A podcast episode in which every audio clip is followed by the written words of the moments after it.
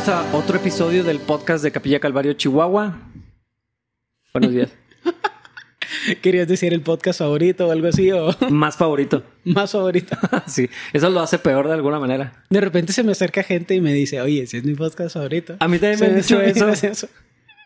No sé si se están burlando de nosotros. Espero que sea lo que están haciendo, la verdad, porque disfruto de ese tipo de humor. Probablemente algunos sí se están burlando de nosotros. Espero que sí. Es que es, es, es raro, todas esas cosas. No sé si es mi sentido del humor, pero hay, hay algo que se me hace muy gracioso de ser como somos los mexicanos. O sea, Mm. de un humor más pasado sin convertirse en pesado. O sea, alguna gente que, eso sí, que tú obviamente estás proyectando tus inseguridades en esta otra persona y eres un- una persona abusiva y nada más falta que llegue otro peor que tú para que tú estés en la situación de esta Mm. persona. Pero hay un tipo de humor donde no nos tomamos en serio, que eso es algo, para mí eso es algo generacional. Creo que tal vez nuestra generación, porque tú eres medio millennial también, o ya, ya eres generación X. Legalmente soy millennial. Mm. a regañadientes. Pero creo que nuestra generación, nuestra generación batalla un poquito más para tomarnos así como que no tan en serio. Entonces es más difícil bromear con la gente, porque pues la gente está un poquito más a la defensiva. Sí, y- pero también hay algo de la socialización. Mm, sí, Como, ¿por qué me está ofendiendo? sí, sí. Pues hijos de padres divorciados y cosas por el estilo no saben interactuar con el lado femenino y masculino de la sociedad. Y Y, y- y toda la, la vida tecnológica que... Sí, sí, que toda la gente parece que tiene Asperger y nadie tiene Asperger. Todos Ajá. quieren tener el diagnóstico de autismo o Asperger para poder Justificar. justificar sí, lo malo que son socialmente y les de que no, nada más ves demasiadas series y nunca sales al mundo real, entonces piensas que el mundo real es una caricatura. No sabes pero- hablar con gente. Es, es- es lo Ajá. único que hay que reconocer y, y ya. Y mm, tengo el derecho, la responsabilidad y la obligación de burlarme de ti por eso. Para que te socialices. Pero yo estoy chaparro, búrlate de mí de eso. O sea, no pasa absolutamente nada. Es, es- es extraño, o sea, me parece extraño lo, lo ridículos que somos mientras al mismo tiempo nos tomamos en serio. Así que relájate, dude. Es obvio que eres un loser. Yo también. Vamos a burlarnos todos de todos, no pasa absolutamente nada. Sí, sí, sí, sí. Pero, ah, y para mí el humor es una de esas cosas que, como hace más fácil las, más, más fáciles las interacciones sociales porque te, te vuelve vulnerable hacia la otra persona y la otra persona, si también está bien socializada, o sea, si no es un, es un enfermo animal, eh, puede dejar de molestarte cuando se da cuenta que ya está a punto de pasarse. Sí. Hay gente que está bien tonta, que no Podría- se detiene. Podrías decir que como que lubrica las relaciones. Exactamente. O sea, ¿cuál es la mejor forma de hablar de la política? Eh, con ironía. con ironía, con sarcasmo, con humor. O sea, si hablamos de todas las cosas que los políticos deberían hacer que no hacen, nos enojamos. Ajá. Porque hacen cero de las cosas que deberían hacer. Todos y cada uno de de, las ellos. que dijeron que iban a hacer. Hasta los que tienen complejo mesiánicos son lo peor que ha existido. Peor que los godines millennials, que vaya que eso es un estándar muy bajo de productividad laboral. Pero si podemos platicar de eso con humor, sin tomarnos lo personal y sin hacer de nuestra identidad política nuestra identidad personal, todo es gracioso, todo es divertido, siempre podemos llegar a un punto medio. Y los cristianos se supone que debemos de tener eso como fuente natural, eh, eh, como resultado natural de la fuente que tenemos en Cristo, porque podemos ver a los demás como más importantes que nosotros. Mm. El bully que se burla de todos no puede ver eso en la gente. Pero si a través de humor integras a alguien a un círculo social, estás haciendo lo que deberías hacer. Así se socializa a la gente que no está socializada. Luego te burlas de él, te burlas de ti, te burlas de todo, te empiezas a burlar más de ti, dejas que la otra persona se burle poquito de ti, el que nunca se burla de nadie, así que lo cuchileas para que se burle de ti y ajaja, todos se ríen y ya es Y ya. un círculo social normal. Sí. No un círculo social y lo así, un hoyo negro que arruina todas las conversaciones. sí. Tú, tú tenías apodos. Eh, o sea, en tu vida. Tú, ah, bueno, tuve uno que no puedo decir. Por, razones que no son insultantes, dude, o sea, por razones que después te platico, pero sí hay uno que literal eh, sería una terribilidad que dijera. ok. Eh, y luego mis amigos, cuando se enteraron que me llamo Lorenzo David, Nadie me dice Lorenzo porque mi papá Sí, es sí. Lorenzo.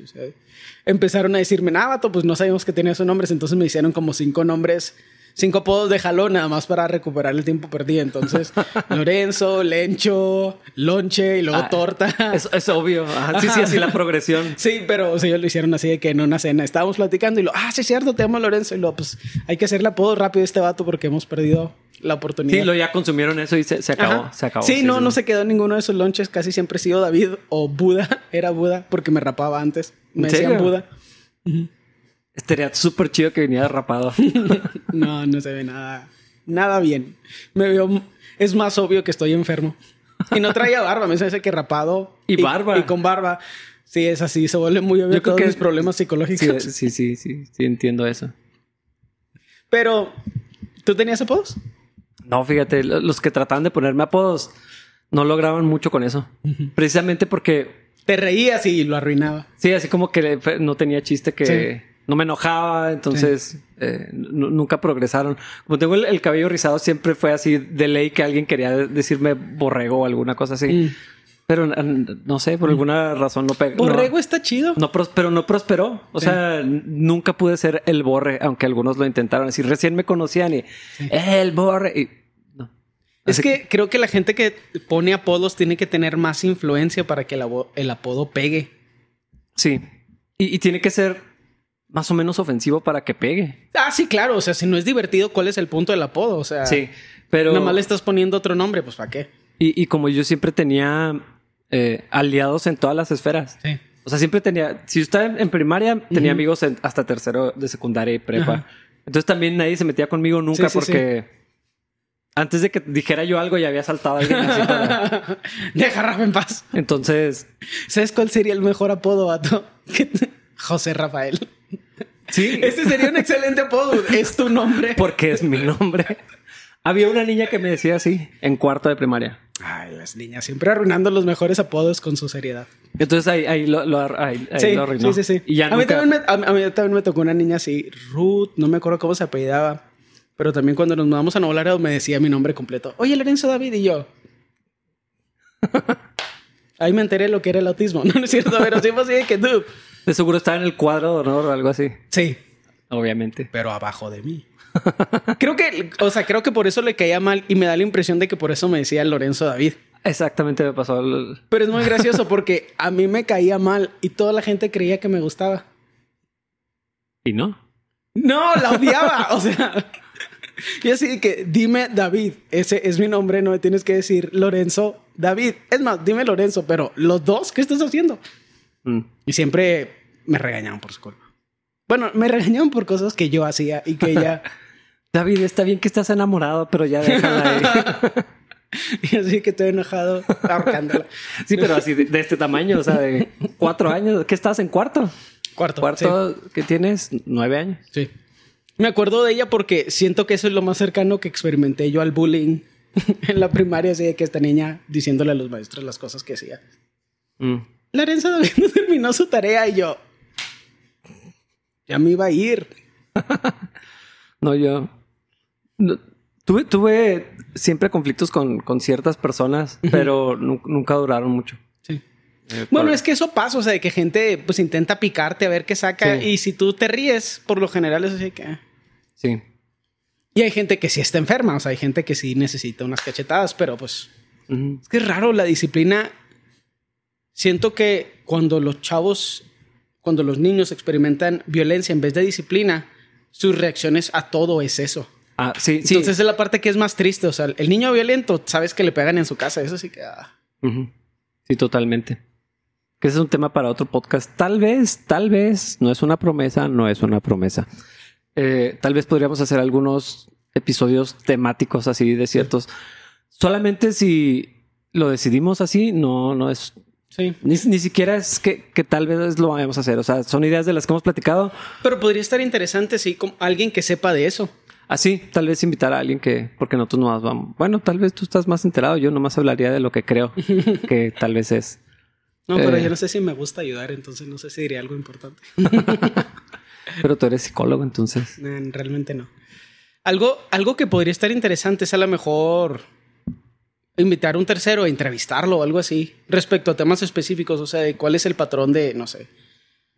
a, a lo mejor alguien en el mundo de la de los movimientos sociales o de las paraeclesiásticas, las organizaciones esas de, de- de ayuda social o cosas por el estilo. Y ya lo entrevistas tú y pues yo no vengo y me quedo en mi casa viendo la tele. o viendo el podcast. Ma- si tienen algunas ideas, sí díganoslas. No les prometemos que las vamos a escuchar. Mejor que te las digan a ti. Díganselas a David Porque yo ya escucho muchas ideas de todo. o a Dani en la producción. Ah, sí, sobre todo en la alabanza Sí, sí, eso, eh, soy un buzón de sugerencias constante. móvil. Sí, qué fregón tu lugar. Sí, qué chido. Gracias porque existes, porque entonces así no me llegan a mí esas sugerencias. Siento que ese es parte de mi rol también aquí en la iglesia. Es así de que, bueno, toda la gente tiene ideas y la mayoría de la gente no tiene la perspectiva global de lo que hacemos. Mm. Entonces, siento que parte de mi responsabilidad y la de Dani son escuchar todas esas ideas que nada más son buenas en la mente de la gente que las tuvo. Pero aplicadas a una iglesia son terribles. O sea, son, que es una muy mala idea la que estás Sí. teniendo. o, o no es para nosotros. Es que es, si, no apli- si no es aplicable a donde la quieres aplicar, es una mala idea. Ujú. O sea, si yo quiero enseñarle a mis alumnos verbos en francés y mi escuela es de inglés, es una mala idea lo que estoy haciendo. O sea, que no es el lugar, que no es que la aplicación no es productiva, hace en la idea mala. Es que deberíamos tener más luces. Ok, gracias. ¿Qué hacemos con eso? Te paso una te paso una lista, me escribes un cheque, ¿qué hacemos? Está, está interesante todo esto. Sí. Entonces no, no sé, no sé qué vamos a hacer con, con, con eso. Lo que pasa es que son cosas que hemos pensado tal vez hacer algunos temas. Sí, ahora que se está acabando Gálatas. Sí, y por cierto. Pero bueno, ahí lo, les dejaremos saber eh, qué, qué va a suceder con esto. Tal vez cobre vida de otra forma. Tal vez sea otro podcast, ni siquiera este. No, no lo Tal vez con otras personas. David ya no quiere hacer el podcast, es lo que está diciendo. Mm, es lo que estoy implicando más bien. No, en realidad sí me gusta hacerlo. Pero creo que estamos en la orilla de lo que le podemos decir a la iglesia. Sí. Hay que renovar No es cierto, cosas creo también. que estoy en la orilla yo de lo que le puedo decir a la iglesia. Mm. Todo tiene su tiempo. Entonces, no sabemos. Les vamos a decir lo que va a suceder pronto. Por lo pronto ya no vamos a hablar más de eso. Les voy a leer en Gálatas 6. Nos- por alguna razón este pasaje se ha vuelto, y te lo decía ahorita, un texto al que recurro. Ya varias veces he recurrido a este texto, sobre todo cuando no enseño en capilla. Sí. No sé por qué. Ah, lo, lo he compartido, lo compartí en RMC, Ujú. fue esta sección en Capital y no me acuerdo dónde, pero es un, un texto al que naturalmente me voy para allá. por Los el- temas se repiten cuando, o sea, cuando lo expones, sientes que los temas se repiten o cambian dependiendo de tu etapa de vida y la situación de la iglesia o lo que sea. se repiten de cierta manera, pero también las instrucciones o, o- o lo que habla, que la, la aplicación, yo creo, la aplicación de, de toda la verdad que había estado desarrollando Pablo en la carta, se, llega a esta aplicación y de alguna manera, como habla de los pastores y cosas así, eh, me da mucha libertad hablarlo en otra iglesia que no es capilla. Porque eh, tomarme mucho tiempo para hablar de ciertas cosas que dice este pasaje. Sí, que en teoría En- te en- benefician a ti. Por sí, así. en la, en la iglesia, o sea, es así como, Sí, sí, parece sí. como que estoy pidiendo algo Sí. eh, y definitivamente no es el caso. Entonces es mucho más como en otro lugar decir, bendigan a su pastor, Ujú. échenle una llamada a su pastor, invítale un café a su pastor, que de- es decirlo aquí. O sea, entonces probablemente por eso he recurrido a ese, a ese pasaje, esta primera parte. La voy a leer. Eh, amados hermanos, si otro creyente está dominado por algún pecado, ustedes que son espirituales deberían ayudarlo a volver al camino recto con ternura y humildad. Tengan mucho cuidado de no ca- caer ustedes en la misma tentación. Ayúdense a llevar los unos las cargas de los otros y obedezcan de esa manera la ley de Cristo. Si te crees demasiado importante para ayudar a alguien, solo te engañas a ti mismo. No eres tan importante. Presta mucha atención a tu propio trabajo, porque entonces obtendrás la satisfacción de haber hecho bien tu labor y no tendrás que compararte con nadie, pues cada uno es responsable de su propia conducta. Los que reciben enseñanza de la palabra de Dios deberían proveer a las necesidades de sus maestros compartiendo todas las cosas buenas con ellos. No se dejen engañar, nadie puede burlarse de la justicia de Dios. Siempre se cosecha lo que se siembra. Los que viven solo para satisfacer los deseos de su propia naturaleza pecaminosa cosecharán de esa naturaleza destrucción y muerte, pero los que viven para agradar al Espíritu, del Espíritu cosecharán vida eterna. Así que no nos cansemos de hacer el bien. A su debido tiempo cosecharemos numerosas bendiciones si no nos damos por vencidos. Por lo tanto, siempre que tengamos la oportunidad, hagamos el bien a todos, en especial a los de la familia de la fe. este es... ¿Crees que el tema de este pasaje puede ser congruencia entre quienes decimos ser y cómo actuamos? Sí, eh, una parte podríamos decir que es eso, otra es el resultado de precisamente la libertad en Cristo y de la gracia. Eh, es bien interesante cómo, cómo corrige Pablo todo lo de la libertad, toda la insistencia en contra, en contra de la ley y luego ya habla de la restauración, ya habla de la comunidad, de nuestro rol en, la iglesia, con otras personas eh, y, estas cosas que, que, encontramos aquí. Entonces, pues sí, congruencia y efecto también podríamos decir como el efecto de la gracia en nuestra vida. Pues que son las, las dos caras de la misma moneda, ¿no? O sea, quiénes somos y lo que hacemos. Si son la misma moneda, pues tiene que haber congruencia entre ellas. Sí, totalmente. Eh, es, es, es, es, es, difícil tener esta conversación tal vez ahorita desde la perspectiva cristiana porque las expectativas que tenemos de cómo debemos actuar y las expectativas que tiene la gente de afuera de cómo se tiene que actuar como que se están empezando a, enlodar y a ensuciar y se empiezan a, corromper los, los, estándares sociales. Y creo que cuando, la, cuando se habla de estándares sociales, creo que la gente inmediatamente se va a la familia y, a toda la conversación de la homosexualidad, del matrimonio gay, la, la, adopción ah, de estas. Pero a mí la verdad, nada de eso me parece relevante. Eh, eh, a gente que está muy interesada en lo político le parece importante, pero los cristianos necesitamos enfocarnos en el individuo. Y a mí la parte preocupante de cómo se está desarrollando todo esto a nivel social es la idea tan específica que tiene la gente de lo que significa ayudar. Y cómo tu identidad automáticamente te hace una buena o una mala persona. Y es casi como si tuvieras que... ¿Cuál es la palabra en español para atone? Siempre se me olvida. Mm.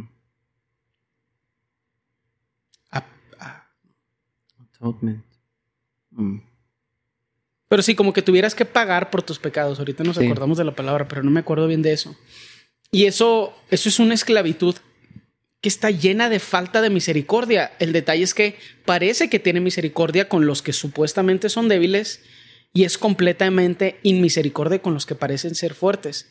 Y me parece importante que pensemos en esta idea, los creyentes, en esta idea de lo que sembramos cosechamos, porque no tiene que ver con tu identidad social, tiene que ver con quiénes somos en Cristo. Y hacer un esfuerzo dentro de lo que puede ser consciente, o sea, sabemos que Dios pone en nosotros el querer, como el hacer, o sea, todas esas cosas son sobrenaturales y Dios se lleva el crédito de ellas, pero que hay en nosotros el deseo de ser congruentes, de ser como una herramienta del amor de Dios en el mundo, pero reconociendo que la gente que hoy en día se considera victimizada necesita a Cristo, pero también la gente que se considera opresora necesita a Cristo. y, creo que esa es la parte que ahorita me, preocupa y siempre me llama la atención ese, ese principio del capítulo 6, porque dice, ¿no vas a ayudar a alguien? ¿Quién te crees que eres? Eso es, así es como yo lo parafraseo en mi mente. No vas a ayudar a esta persona, vas a encontrar excusas para no ayudar a esta persona. ¿Quién te crees que eres? O sea, vas a ayudar al pobre porque lo puedes poner en Instagram. Vas a ayudar al pobre porque tienes un complejo de mamá ausente donde necesitas reflejar tu debilidad en otra persona, tus inseguridades, necesitas imponerlas sobre otra persona y necesitas que esa persona esté ahí abajo para que tú puedas convertirte en su salvador. Y, este complejo mesiánico que me parece tan peligroso de nuestra generación y de la que sigue. En vez de ayudar a esta otra persona que está a la mano, que necesita tu ayuda hoy, pero a lo mejor como no lo puedes hacer de una forma que sea digna de admiración, no utilizas de tu tiempo y de tus recursos emocionales y espirituales para bendecirlo. ¿Quién te crees que eres para tomar esas decisiones? Es que, fíjate que esa perspectiva ya en la práctica se, se, desparrama y permea en, otras, en otras áreas. Por ejemplo, la gente que dice, ¿para qué doy el diezmo a la iglesia? Mejor se lo doy a una iglesia pobre. Ándale, ándale, ese es un excelente ejemplo de eso. Dios le dice eso. ¿Quién te crees que eres, vato? Para decidir quién lo necesita más. O sea, o, para decir que alguien que tiene dinero porque lo vamos a ayudar, porque lo vamos a bendecir, porque... Y, y ahorita en, en, los Estados Unidos estaba pasando mucho eso con las vacunas. Y estaban limitando las vacunas a ciertos segmentos de la población, específicamente no a gente blanca con buenos recursos financieros. Cosas así. Que porque en aras de la moralidad y de una... Y de pagar por los pecados de los papás, no, de los abuelos, no, de los tatarabuelos, no, o sea, de pecados de hace... ¿De hace cuántos años? Cientos de años. Y, y, y como todo eso es algo que... Wow. Sí. Los pobres lo, lo necesitan más. Eh, fíjate, ahorita lo estoy pensando, me dio un escalofrío. De acordarme de...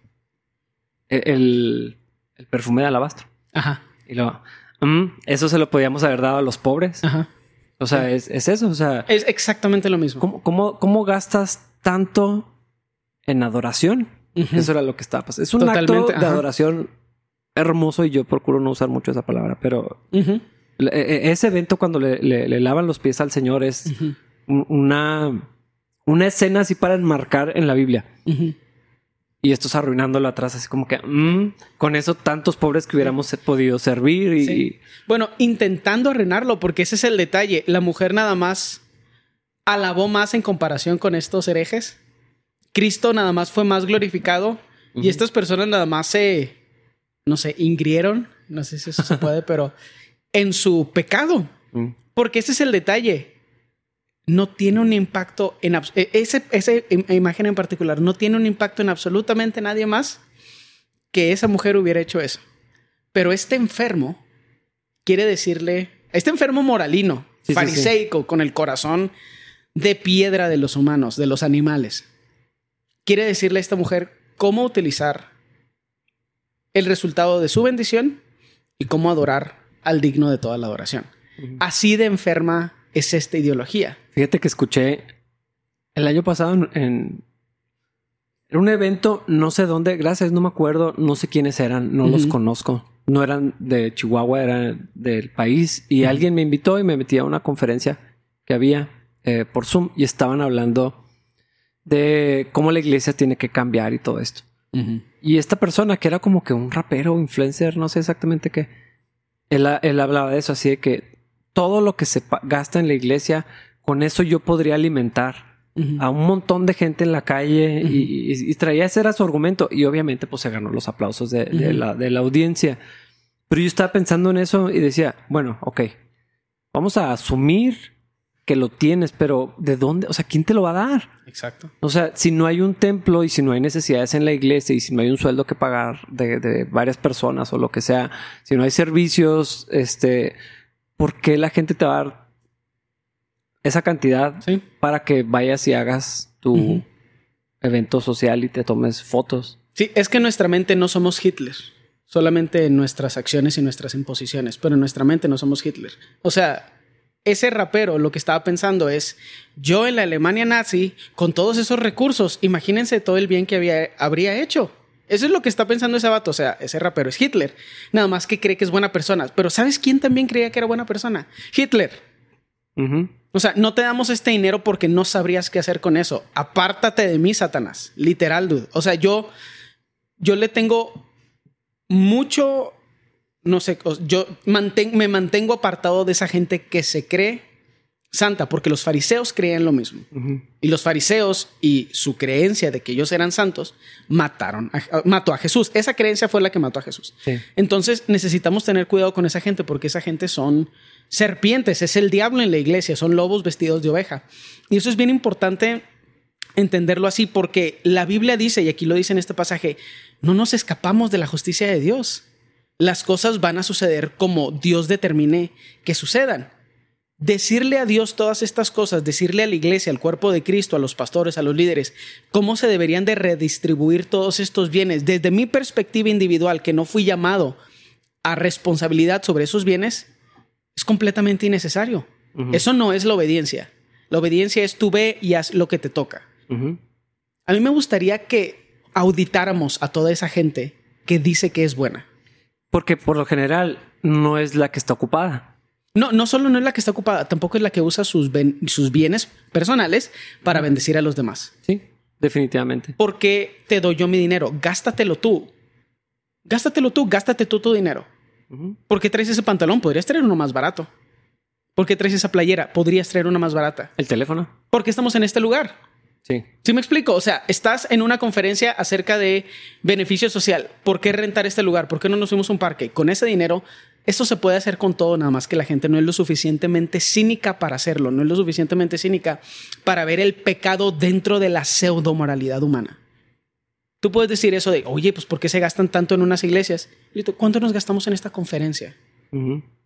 Que se trata de cómo ayudar a la gente. ¿Eso qué es? ¿Estupidez o ceguedad? Y, y- y ese es el detalle, o sea, eh, se vuelve cansado hablar con esta gente que se, cree, que se cree que es buena porque su mera creencia de que son buenos es una afrenta a la bondad de Cristo, al sacrificio de Cristo. Es un insulto porque no eres bueno y lo que quieres hacer no es bueno, menos si lo quieres imponer sobre otras personas. Hazlo tú, con tus bienes, sacrifícate tú y ya veremos si después Dios pone en otros corazones a hacerlo. Por esa gente que se cree buena, cree que tiene el derecho de sentir resentimiento contra los que no hacen lo que ellos hacen. Sí. Que eso, fíjate que es un pecado recurrente en casi todos los ministerios Bueno, Ah. todos los ministerios para eclesiásticos. Sí, yo creo eso. Yo no creo que pasa tanto en las iglesias. Bueno, no es cierto. Hay muchos tipos de iglesias. Eh, eh, Es que como... el- Porque yo lo he visto más en cosas que son de beneficio social. Mi- Ministerios que son de alimentar De al necesitado. Todos los... Ándale, de acción social. Sí, sí, sí, totalmente. Pero aún así, fíjate, y, y esta fue una confesión que me dijo un misionero. Me dice, es que terminas sintiendo resentimiento con la iglesia porque dices, yo soy el que está en el frente de batalla. Te Ujú. venden tanto la idea, es- no son palabras mías, te venden tanto la idea de que los misioneros son los héroes, Ujú. Que cuando estás allá batallando y que en el idioma hay una casa que no es la tuya y una cultura donde no hay café chido o cosas así, y, y empiezas a resentir a los pastores que están en una oficina, aire acondicionado, la iglesia está bien cómodo, todos los recursos a la disposición. Eh, y me lo decía como una confesión con vergüenza, o sea, así como... Sí, que es vergonzoso. Sí, así como, no manches, o sea, ¿cómo estábamos pensando eso? Pero de verdad lo creíamos. Pero es que todo se trata de con quién te comparas. Es que ese es lo fregón del corazón humano. Y lo digo porque tengo tendencias así medio cínicas, supongo. Pero también es un recordatorio muy fácil de lo mucho que necesitamos a Cristo. Nada más necesitas escarbar con la uña para ver que eres una mala persona.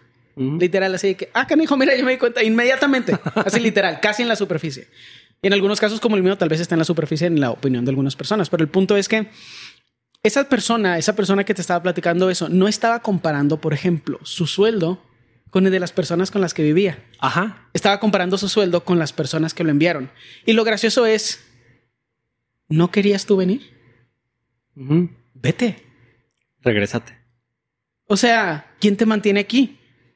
¿Por qué crees que tienes el derecho? Y eso es algo que me digo todos los días y todos los cristianos, especialmente la gente que se cree, la que se cree buena. Toda la gente que, que se cree buena gente, toda la gente que dice hay que ayudar más a la gente, necesitas analizar en tu corazón todos los días. Tengo resentimiento. Tengo el derecho de sentir resentimiento. Hoy sí puedo sentir resentimiento. Cristo sentiría algún día de su vida resentimiento. Hoy es otro día donde no siento resentimiento porque no tengo el derecho de sentir resentimiento porque Cristo en mí ha perdonado tantas cosas que cómo no yo podría cómo yo no podría perdonar absolutamente todo. Esa idea de que tenemos el derecho de tener resentimiento porque nosotros sí estamos haciendo la obra de Dios me parece asquerosa porque es poner a Cristo en la cruz para nosotros vender lo que queremos vender. Sí. Y, y eso se ve. Pues pa- pasó en esa situación que eh, esta persona me lo decía no solamente como una confesión personal, sino como esto es lo que los misioneros luchamos todo el tiempo. Ah, pero lo vemos en las organizaciones para eclesiásticas, cristianas o no cristianas, ONGs. Sí, sí, eso es cierto. eh, sí, se vuelve su propia versión de religión y su Sí. propia moralidad. haces y, y- y- y todo esto. A veces, a veces son alas de la iglesia eh, o, brazos hacia afuera de, de las iglesias, don- donde... ¿Y por qué están enseñando la palabra con el aire acondicionado cuando hay tanta gente sufriendo? Sí. Sí, sí, sí. Y la y ese evangelio de culpa que a veces eh, repartimos las iglesias hacen que la gente, que los feligreses, la gente que está en la iglesia, sienta culpa de que ellos están en el aire acondicionado le dan más dinero a estas personas que se van a otros lugares o estos ministerios para eclesiásticos, esas personas tienen más fondos para hacer lo que tienen que hacer, no lo hacen y como quiera sienten resentimiento, porque no se comparan con las personas que sirven, se comparan con las personas que los enviaron. Sí. Y para todo esto viene del mismo lugar. En mi opinión, viene de ese ese evangelio de culpa que repartimos. En vez de hablar de la libertad que tenemos en Cristo, hablamos de lo que deberíamos estar haciendo si fuéramos mejores personas. y, y, nada de esto se trata de desanimar a la gente a hacer el bien. El punto es, hazlo todo el tiempo, todos los días, y sabe, sé, tienes que estar consciente de que solamente con Cristo en ti lo puedes hacer. Porque en el momento que no tomas tu cruz cada día, y empiezas a hacer cosas que crees que son buenas, vas a utilizar esa cruz a la que te debiste haber puesto en el hombro para pegarle a la demás gente. Porque no hicieron lo que tú. Porque no hicieron lo que tú crees que todos deberían hacer. Y no hacen más. Ajá, sí. Y, y siempre me gusta la imagen de Hitler, porque Hitler creía lo mismo. Hitler creía, si todos hicieran lo que yo hago, el mundo sería un mejor lugar. Cuidado con eso. O sea, necesitamos cuidar con eso, porque el único héroe en el que nosotros creemos es Cristo. Ninguno de nosotros es héroe. Nada más Cristo es heroico, nada más Cristo es bueno, nada más Cristo es digno. Todos los demás admiramos su la imagen, perseguimos ese ideal, pero sabemos que tenemos fallas y extendemos gracia a otros como a nosotros gracia nos ha sido extendida. Y entonces ese, ese, eso es vivir el evangelio. Exactamente. O sea, vivirlo continuamente y cuando estamos en eso, entonces la fuente para, para estas expresiones, para restaurar a otro, para confrontar a otro, para bendecir a otro, eh, para servir a los demás, para corregir y, todas estas cosas que, leíamos aquí, eh, van a tener la fuente correcta. Y el efecto correcto también, o sea, va, a haber... Va a haber bendición. Es que no se me ocurre otra palabra. No, y no solo va a haber bendición. Dice la Biblia que hay bendición hasta que sobra y abunda. ¿Y qué vamos a hacer con eso? Le vamos a decir a Dios, Dios, ¿por qué nos diste para tener aire acondicionado? O sea, porque te puede quitar el acondicionado, te puede matar. O sea, ¿a qué punto quieres llegar? Se me hace que es tentar a Dios, así como decirle, Señor, no sabes qué hacer con los bienes que tienes, que son todas las cosas en el universo. No sabes qué hacer con ellos, no sabes cómo repartirlo, pero déjame a mí. Es mucho, es mucho esa idea de ver el, la, la, la, paja en el ojo del otro cuando tú traes el edificio completo en el tuyo. Y nada más para que quede claro, estos son ideas bíblicas nada más parafraseadas, pero versículo 4, presta mucha atención a tu propio trabajo que estás haciendo viendo el de los demás todo el tiempo. Nadie te pidió tu opinión. ¿Qué, le... Bueno, termina de leerlo. Porque entonces obtendrás la satisfacción de haber hecho bien tu labor y no tendrás que comparar, no tendrás que compararte con nadie, pues cada uno es responsable de, su, propia, conducta. ¿Qué le dijo el Señor a Pedro?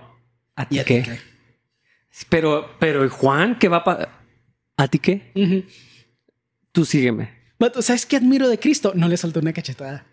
No hay nadie aquí, vato, y estoy así de que me está ardiendo la mano de que quiero darle un revés a alguien. Esta, es que esa idea, vato, me, me parece un insulto a Cristo. La idea de creernos buenos. Ahorita todo lo que pasó el domingo con todo lo que es político, la cantidad de gente, dude, que dice, como yo voté por este lado, soy de los buenos. Y cualquier persona que piensa así, ponte a orar. Y literal, no puedo decir todo lo demás que quiero decir. O sea, literal, ¿qué te pasa?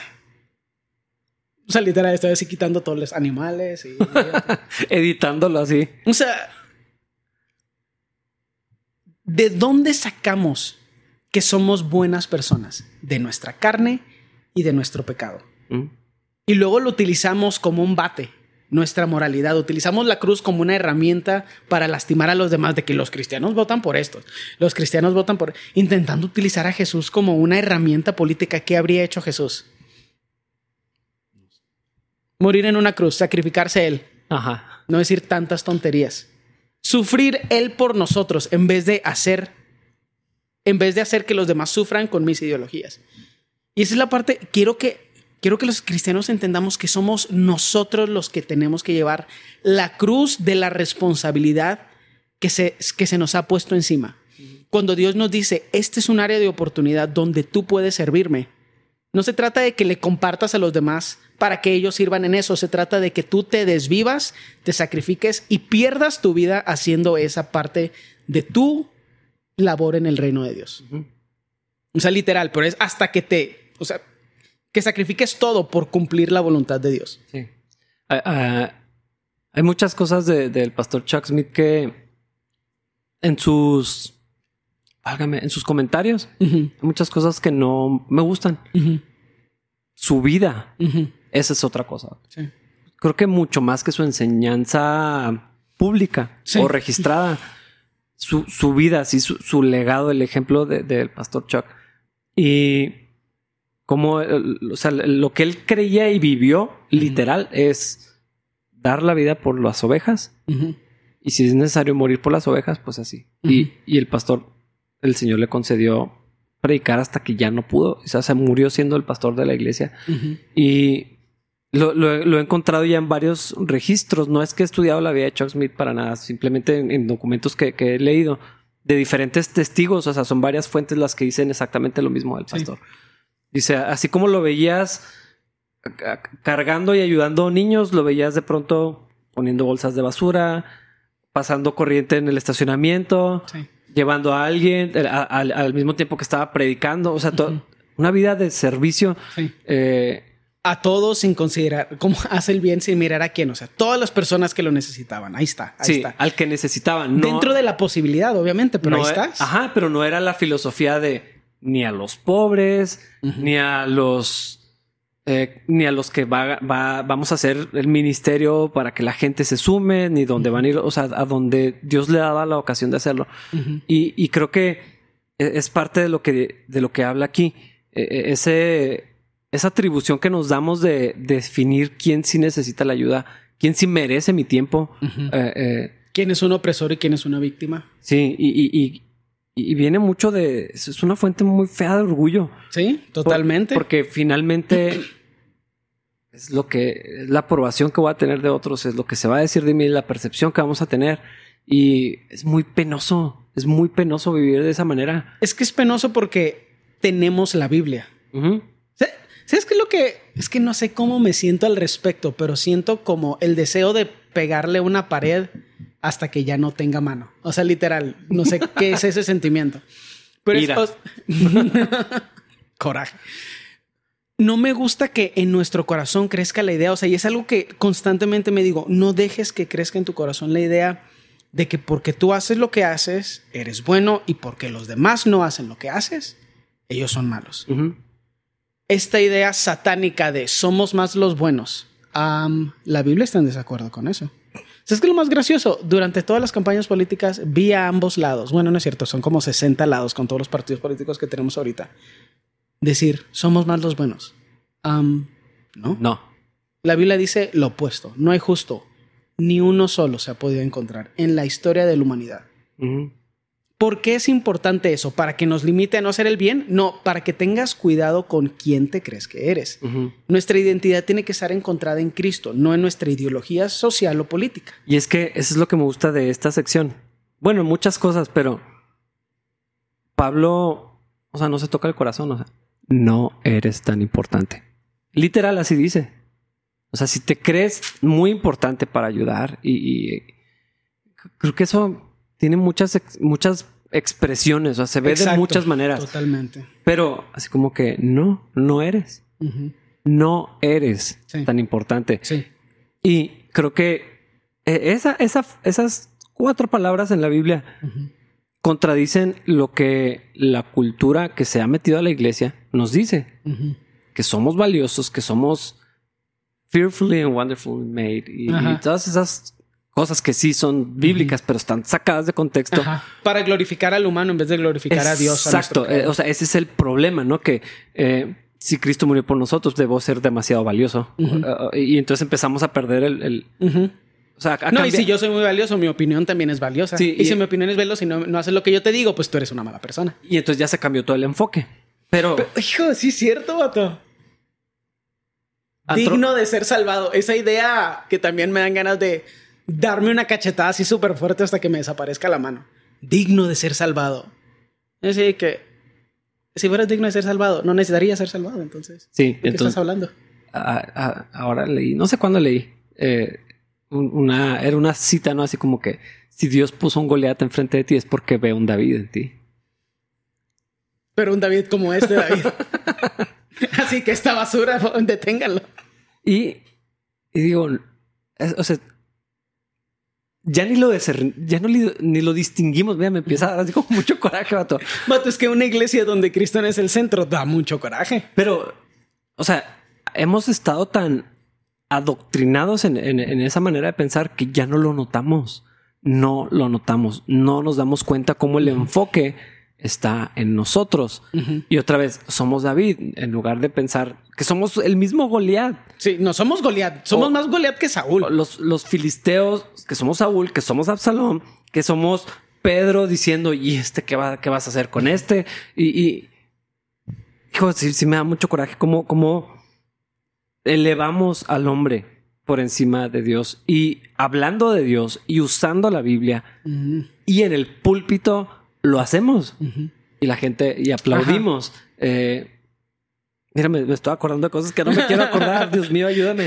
Pero no, pero es que esa es la parte tan importante de esto. No se trata de lo que va a aplaudir la gente, se trata de hacer la voluntad de Dios. Dentro del plan de Dios está que algunas personas vayan y alcancen a otros con diferentes medios, que alcancen a, etnias en particular, que alcancen a gente en necesidad económica. Sí. ¿Ese es todo el plan de Dios? No. Esas personas que están allá tienen que enfocarse en su jale. Las personas que están acá tienen que enfocarse en su jale. Todos tienen que enfocarse en su parte del trabajo porque... Y es lo que está diciendo aquí el pasaje. Y es obvio. Pon atención a tu trabajo, lo que a ti te toca hacer. ¿Qué te tocó? ¿Qué te tocó hacer? Ah, en la alabanza. Dale pues a la alabanza. Imagínate que cada fin de semana, vato, qué molesto sería y qué horrible sería nuestra relación. Si yo cada fin de semana, después de que enseñas, te digo, pues estuvo chido, pero me, se me hace que lo que sea que te diga, vato, o sea, en primer lugar, porque a lo mejor lo recibirías, mm. pero odio a esa persona. Si yo fuera esa persona, me apuñalo en el cuello. Literal, vato. O sea, si, imagínate, cada fin de semana. Pues estuvo bien, estuvo bien. Pero mira, a mí se me hace que mejor yo hago lo que me toca hacer tan bien como lo puedo hacer, tan obsesivamente como el tiempo que Dios me da para hacerlo me permite. Así, o sea, literal, al extremo de lo bien que lo puedo hacer y disfruto la enseñanza. Pero yo, yo te aseguro que esa persona imaginaria, porque hasta ahorita es imaginaria para mí, que, que, te dice algo así en la alabanza, nunca son Gus y Eliana que andan a gorro con todo el equipo de Ujieres, ¿no? O sea, nunca es uno de ellos. A mí no me toca tanto eso, no sé si es por mi personalidad, no creo que la alabanza sea perfecta, pero creo que la gente ve cómo se me descompone la cara cuando alguien que no está haciendo nada ofrece una opinión que no se le pidió. Sí, sí, sí. y es que a eso me refiero los que están ocupados no están, no son los que tienen esas buenas ideas. Están poniendo atención a su trabajo. Y gracias a Dios porque tenemos varias personas, muchas personas que están haciendo lo suyo, su pedacito. Todos contribuimos, todos hacemos nuestra, nuestra parte del trabajo para que la iglesia sea servida, para, para cumplir con, lo que tenemos que hacer y, y hacer esto, o sea, darnos el lugar, pensar de nosotros con sobriedad no humillándonos, no. Sí, no, no, poniéndonos de tapete para ver quién nos levanta. Sí, sí, sí, no, no, eso también es muy vergonzoso. O sea, nomás una perspectiva sobria de quiénes somos y de lo que Dios nos llamó a hacer. Y luego en, obediencia e infidelidad, eso hago, eso es lo que hago, eso es lo que me toca hacer y cumplo con esto. Sembramos en las cosas que Dios quiere, invertimos en donde vale la pena, donde Dios nos da oportunidad y Dios nos va a bendecir y Dios va, pues aquí lo dice, no, no, no estoy manipulando nada. Dios nos va a traer bendición. Sí. Sí, sí, sí. ¿Cómo se va a ver la bendición? No lo sé, pero. Oye, y nos va a traer satisfacción. Uh, es que. Porque algo, algo que noto es eso. Eso que vas a decir. Esa gente. Así que, dude, ¿de dónde sacas? ¿Qué palabra uso? ¿De dónde sacas el valor para venirme a decir? A mí no me molesta tanto cuando me dicen a mí, me da risa porque no estoy bien de la cabeza. Pero cuando alguien te dice a ti, es así que, dude, pero tú no sabes sumar. O sea, tú escribes mal tu nombre, o sea, ¿qué te pasa, dudo? O sea, reconócete a ti mismo, ve las áreas donde tú estás fallando y ves esa insatisfacción en el individuo. Y dices tú, es que neta, si estuvieras haciendo lo que te toca hacer en vez de estar viendo lo que todos los demás supuestamente no hacen. Sí, hay, hay o sea, la, la bendición es esa plenitud, es irte a la cama satisfecho, con contentamiento, es ver así como que, ah, mira, esto es bendición. Es como. Qué chida está mi vida, Sí. qué padre está todo. Sí. Ah, Porque cuando no estás actuando, te parece que los demás no están haciendo lo suficiente. Y de alguna manera esa, esa carga, esa apatía por la vida, esa autoconmiseración, esa pena que sientes de ti mismo, lo que sea que traigas, lo atribuyes a todo, todo está mal y, y, y no tiene que ver con optimismo, es, es, es la obra de Dios. O sea, cuando estamos haciendo lo que tenemos que hacer, cuando estamos en la voluntad de Dios, cuando, cuando la herramienta se usa para lo que es, es lo que trato de decir, y estás en donde Dios te quiere, eh, así sea difícil, demandante, cansado, lo que sea, hay, hay plenitud, hay bendición, que es lo que está diciendo ahí. Que no la puedes encontrar en forzar a los demás a que hagan lo que a ellos les toca hacer. Esa plenitud la encuentras tú haciendo la voluntad de Dios para tu vida. Ajá, lo que a ti te toca. y, y es- como si yo quisiera que todos fueran pastores. No, y que te enojaras. No, hombre, no, nadie sabe enseñar. Que- Hazlo tú. O que te enojaras porque tienes que enseñar todos los domingos. Ay, no manches, ahí voy yo otra vez, voy a tener que enseñar porque pues y aún así, y aún así, tú sabes que si hay esa cultura, en particular en los pastores, Ajá. también en los misioneros y, y luego en todas las, las áreas de servicio en la iglesia.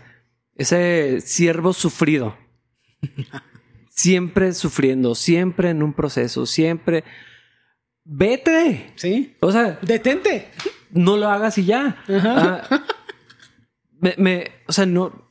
Es que es, es mi gremio también, entonces ahí estoy, pero. O sea, no estoy diciendo ni que no sean cargas reales, traiciones, heridas, problemas, o lo que sea. Pero le pasa a los godines también, vato. O Es- sea, exactamente, o sea, y, y pues nomás haz otra cosa, pues. O sea, yo no te dije que fueras allá. ¿Quién te mandó? ¿Quién, ¿Por qué dijiste que sí? especialmente cuando es gente que no es llamada, yo digo, gloria a Dios. Qué bueno. Y ya lo he dicho un montón de veces, que ni un que ni una persona no llamada sea pastor, ni una sola. Sí. ¿Y cómo aprendes esa lección? Sufriendo. ¿No fuiste llamado a ser pastor, vato? No lo seas. Y Ya. Está fácil porque de todas maneras va a haber sufrimiento. El, el sufrimiento es prometido para el cristiano. Pero mínimo puedes sufrir haciendo lo que te toca hacer en vez de estar viendo lo que los demás y, deberían y estar cuando haces eso, aún en el sufrimiento hay plenitud. Totalmente. Hay bendición, hay descanso y, te- y puedes, puedes dormir. O sea, puedes dormir en las noches así con la conciencia limpia. Eh, Y Dios trata contigo en esas cosas, o sí, sea, sí, sí, es, es que de una forma sobrenatural que tiene que ver con lo emocional, con lo psicológico, con lo social. sí. Pero Dios tiene, o sea, Cristo tiene que ser el estándar. No una ideología, menos tus opiniones acerca de cómo deberían ser las cosas. O sea, de que por favor, no Sí. hay nada más engañoso que el corazón. Enfócate en lo que Dios te llama a hacer. En, asegúrate que estás donde Dios te quiere tener. Sé fiel en lo que te toca. O sea, así sea un pedacito. La, la parábola de los talentos es bien clara con eso. Así, así si te tocara uno. Se va a esperar que dé respuesta de Ajá, ese uno. una cosa hazla bien y dale buenas cuentas a Dios. Y eh, eh, eh, eso yo sí me, me frustra porque quisiera que más gente pudiera encontrar esa plenitud cuando, cuando servimos. Pero cuando la gente se rinde, se queja, critica nada más, yo no tengo problema con que cuestionen lo que hago o me Ah, ¿no? pregunten ni las sugerencias siquiera, pero cuando viene desde la flojera y la apatía, Sí.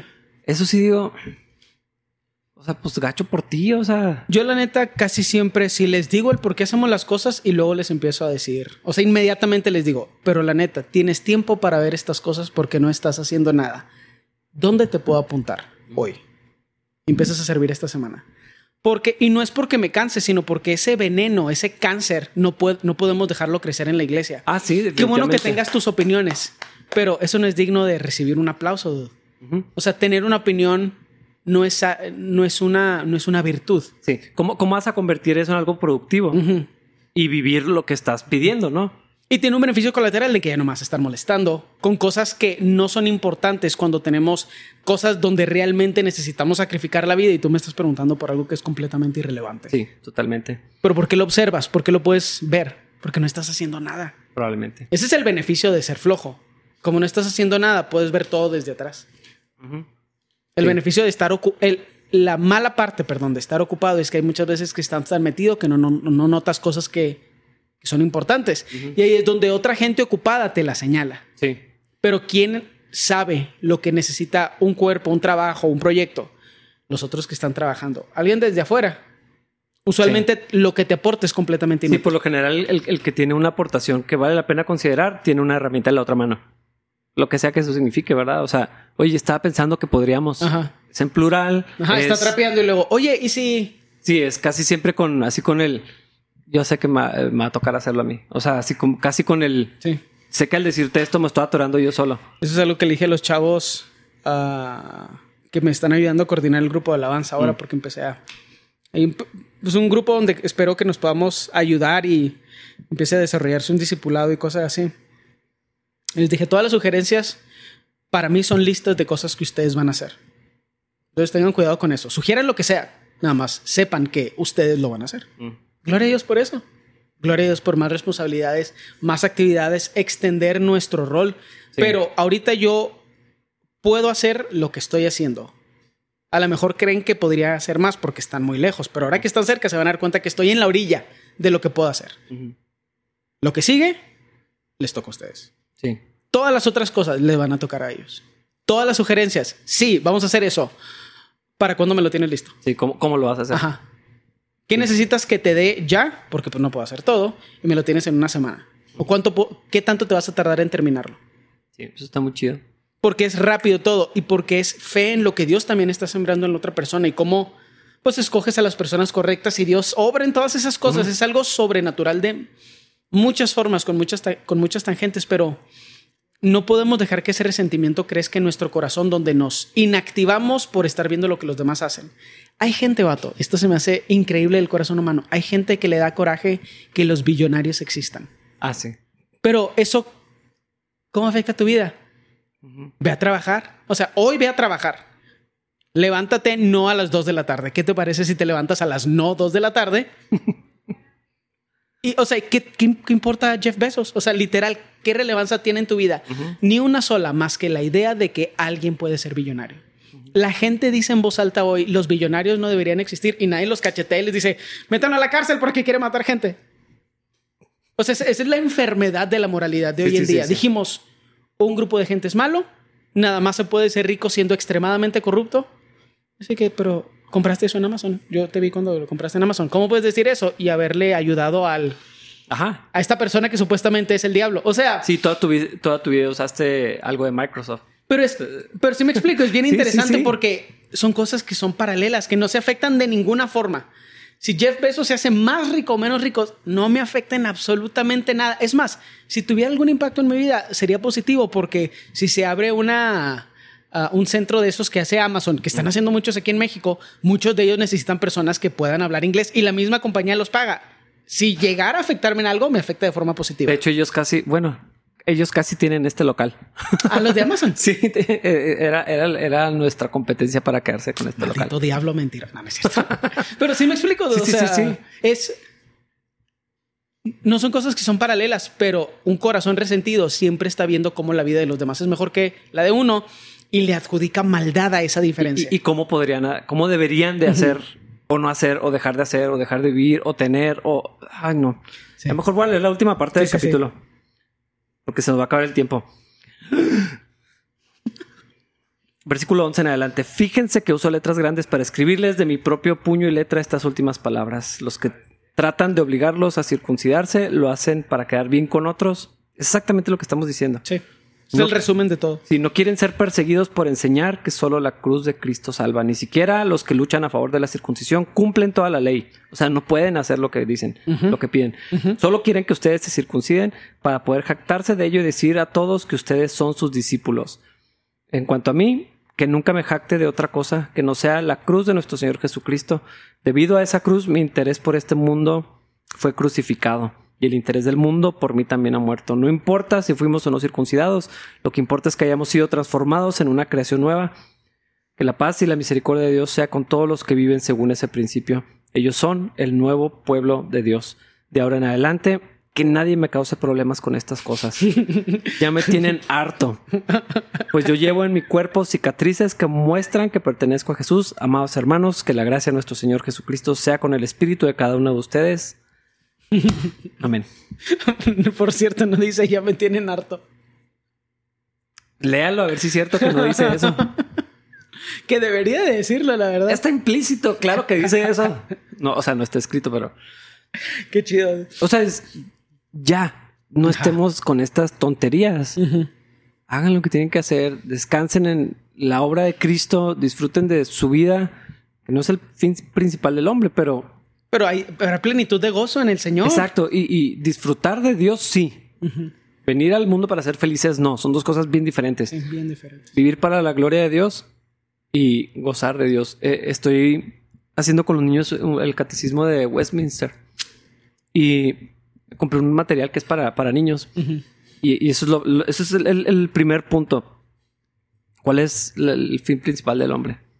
Vivir para la gloria de Dios y, gozar de Dios para siempre. Increíble está. Es que la neta, y bueno, aquí hay dos tomas que se me hacen interesantes. Ese es uno, porque estaba pensando en eso. O sea, puedes hablarle de, de eso a alguien que no siente esa fuente de vida eterna dentro de sí mismo. Puedes tener esa conversación, o sea, puedes convencerlo, una persona amarga. Mm. Bueno, a lo mejor yo soy una persona amarga, una persona amargada, porque yo soy amargo, pero no estoy amargado. Amargado implicaría pasividad. Y a mí nadie me amarga, yo me amargo solo.